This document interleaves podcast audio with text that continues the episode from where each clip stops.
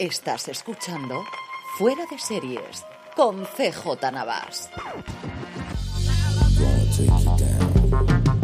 Bienvenidos a Streaming, el programa diario de Fuera de Series en el que un servidor CJ Navas te trae las principales noticias, trailers, estrenos y muchas cosas más del mundo de las series de televisión. Edición del jueves 10 de noviembre, arrancamos con Indiana Jones, ni más ni menos que con Indy, que a falta de estrenar la quinta y última película de la saga, al menos la última que va a protagonizar Harrison Ford, ya hay rumores en Estados Unidos de que podrían hacer una serie de televisión con el personaje de Lucasfilm. Nada, pero que nada está confirmado, no hay guionista, no se sabe si será una precuela, un spin-off, una continuación después de lo que ocurra en esa quinta película que veremos el año que viene, pero cuando el río suena agua lleva y al final es la otra gran franquicia junto con la Guerra de las Galaxias y aquí permitidme el inciso de qué bien está Andor. De verdad que jamás hubiese pensado que iba a estar tan, pero que también esta serie, el décimo episodio es maravilloso y tengo una gana loca de ver los dos últimos episodios de esta temporada. Si no la estáis viendo, de verdad que tenéis que poneros sí o sí con Andor para verla. Acabado el inciso, como os comento, que está en marcha la cosa, que yo creo que tendremos noticias dentro de poco y creo que los más viejos del lugar, porque al menos así ha sido mi caso, lo primero que hemos hecho es recordar esas aventuras del joven Indiana Jones que se hizo en el 92. Aquí en España nos llegaron un poquito más tarde, pero al final duró nada, dos temporadas en la ABC americana del 92 al 93. Luego tuvo cuatro especiales del 94 al 96 que en Estados Unidos se hizo en el Family Channel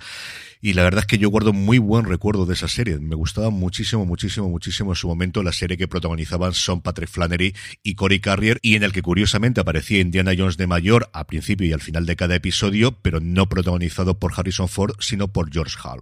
Siguiendo con la Casa del Ratón, ayer presentaba resultados trimestrales, ha sido la última de las grandes compañías audiovisuales en hacerlo, y los resultados pues depende cómo los miremos. Si lo miramos por la métrica que hasta hace un año era la imperante en el mundo de Hollywood y especialmente en Wall Street, el trimestre ha ido muy bien, han aumentado 12,1 millones de suscriptores solo en Disney Plus, elevando la cifra total a 164,2 millones de suscriptores en todo el mundo. Si a eso sumamos además Hulu, SPN Plus, Hotstar y el resto de las marcas que tienen, hablaríamos de 235 millones de suscriptores globales a alguna de las plataformas de eh, Disney, por encima de los 223,1 que tiene Netflix o los 95 que tiene HBO Max y Discovery Plus, las dos juntas. Pero si por otro lado hacemos caso a lo que está mirando Wall Street, que son los beneficios, vamos, lo que toda la vida se ha mirado en las empresas, pues Disney en global solamente ha ganado 162 millones de dólares, que hombre, yo no lo gano todos los días, pero para ser uno de los mayores conglomerados del mundo no es muy grande, y esto es fundamentalmente derivado de las pérdidas de 1.500 millones 1.500 millones que ha tenido Disney Plus. Es cierto que son pérdidas esperadas, que estaban así en el plan de empresa, que Disney afirmaba que este era el máximo de pérdidas que esperaban tener de la plataforma y que de aquí a dentro de dos años dará beneficios, pero 1.500 millones no deja de ser una cifra mareante para perder en un trimestre, en tres mesecitos ni más ni menos. Siguiendo con pérdidas en conglomerado, recordar que Lionsgate palmó 1.750 millones en el último trimestre y esto provocó que Lionsgate Plus, apenas tres semanas después de que cambiasen el nombre en varios países, decidió decidiesen salir de diversos territorios europeos, incluido España. Pues bien, Mundo Plus TV ya tiene cierta información de qué va a ocurrir y cómo va a salir la plataforma de nuestro país. Por un lado, hasta que cese sus servicios, el catálogo y el servicio seguirá estando activo en España, se avisará con antelación y se ponen como fecha tope abril del 2023 para salir de nuestro país. ¿Y sobre qué va a pasar con los próximos estrenos que estaban planificados? Pues aquí hay de todo. Por un lado,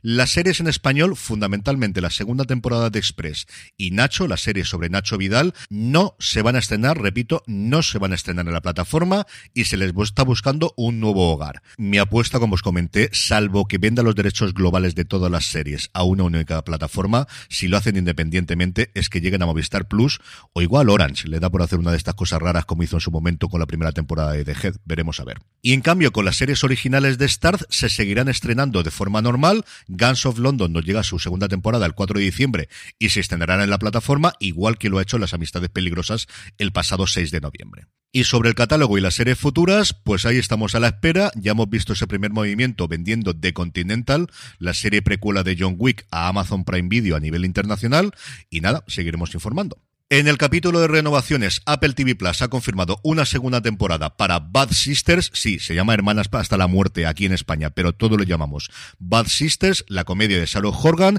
y la plataforma de la manzana que sigue renovando todas y cada una de sus series, al menos por una segunda temporada, hasta esta que yo estaba totalmente convencido que iba a ser miniserie. Pues también me he equivocado aquí. Y en el apartado de casting, tres cositas rápidas. Por un lado, Sophie Turner se va a meter en la piel de Joan Huntington, una ladrona de joyas británica muy conocida en su país, en una miniserie de seis episodios para la ITV basada en las propias memorias de Joan Huntington y que está escribiendo Anna Simon, que ha trabajado anteriormente en Mrs. Wilson y La Serpiente de Essex. El rodaje está previsto para la próxima primavera. HBO Max sigue completando el reparto de Dune o Dune de Sisterhood, que tendrá lugar 10.000 años antes de lo que vemos en las películas. Estará protagonizada por Emily Watson y Shirley Henderson como las hermanas Harkonnen, que a la hora de combatir las amenazas para el futuro de la humanidad deciden establecer la secta conocida como las Bene Gesserit, de las que hemos podido ver un poquito en las películas y mucho más evidentemente en las novelas. Pues bien, junto a ellas dos ya tenemos coprotagonista masculino, será Travis Fimmel el que interprete a Desmond Hart,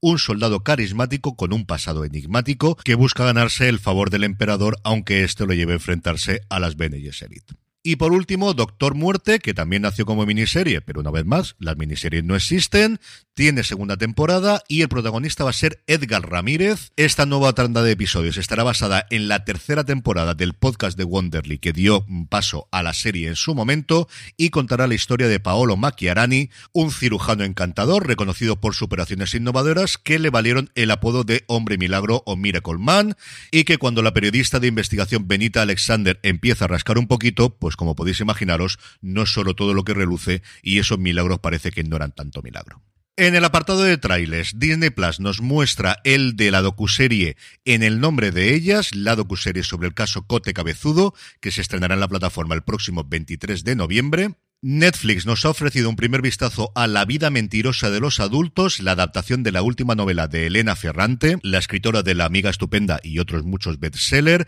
que se estrenará el 4 de enero del 2023, está rodada en italiano y su claim es en la adolescencia nos cuentan muchas mentiras, una nos hacen daño y otras nos hacen crecer. Y también el Gigante Rojo nos ha ofrecido en este caso los títulos de crédito de miércoles, la serie sobre miércoles Adams, que recordar que se estrena el próximo 23 de noviembre y tengo muchas, pero que muchas ganas de ver.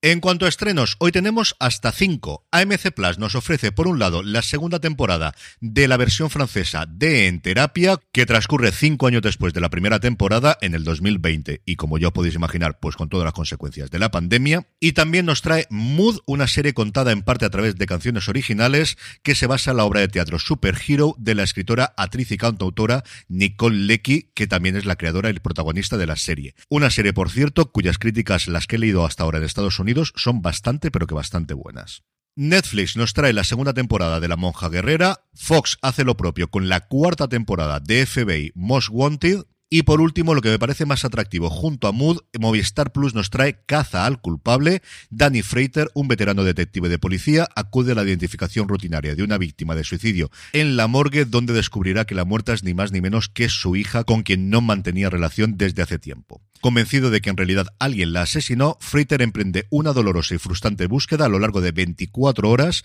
en las que va a interrogar a todas las personas más cercanas a su hija para esclarecer la verdad sobre su muerte. Y terminamos como siempre con la buena noticia del día y es que Canal Historia está durante todo el mes de noviembre celebrando el centenario del descubrimiento de la tumba de Tutankamón con una larga y extensísima programación de documentales que comenzó a primeros de mes y que llegará hasta finales de este noviembre. La programación incluye la miniserie de ocho episodios Antiguo Egipto, Crónicas de un Imperio, con elaboradas recreaciones, infografías, fragmentos de novelas gráficas y animaciones en 3D que estrenan todos los martes, Algunas de ellas son horas indecentes como las 23.55 horas, pero bueno, luego se pueden consultar. El documental La gema perdida de Tutankamón, la miniserie en dos partes, El reino perdido de los faraones negros, que me llama mucho la atención, toda la parte de los reyes que venían de Sudán, que se estrenará el próximo martes 15 de noviembre, y por último, el 22 de noviembre a las 9 de la noche, Los últimos secretos de los jeroglíficos, que se centra en la misión arqueológica del Instituto Francés de Arqueología Oriental del Cairo, en la tumba de un sacerdote cercano de Luxor. Yo que he tenido la oportunidad de estar dos veces en Egipto y que he estado dentro de la tumba de Tutankamón, y no es para tanto, sobre todo comparada con alguna de las que hay alrededor en el Valle de los Reyes,